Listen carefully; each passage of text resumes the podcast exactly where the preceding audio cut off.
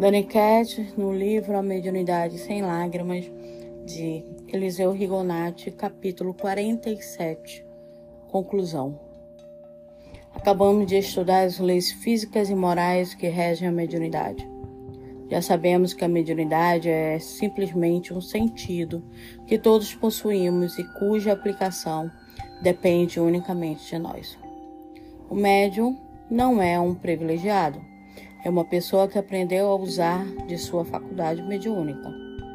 Embora em todas as épocas tenha havido médios, estava reservado aos nossos tempos a disseminação e a popularização das práticas mediúnicas, não só porque a humanidade está mais esclarecida, mas também porque os organismos humanos, sendo os mais maleáveis, mais flexíveis, mais delicados, permitem aos espíritos maior liberdade de ação.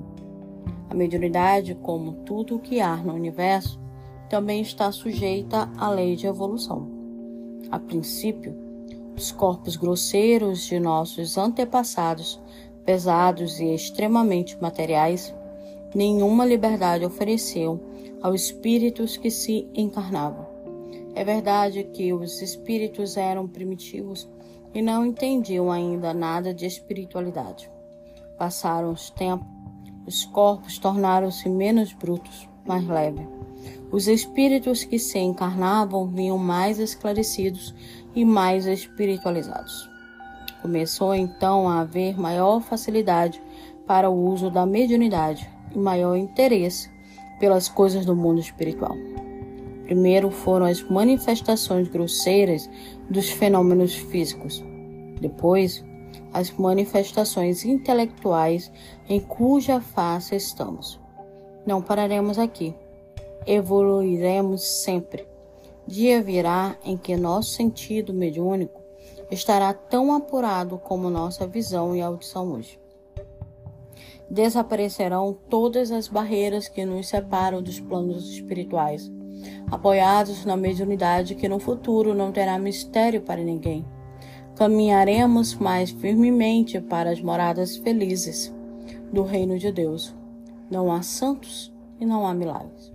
As lições que estudamos dão-nos a chave de todos os prodígios realizados por indivíduos que viveram em todas as épocas e em todas as nações.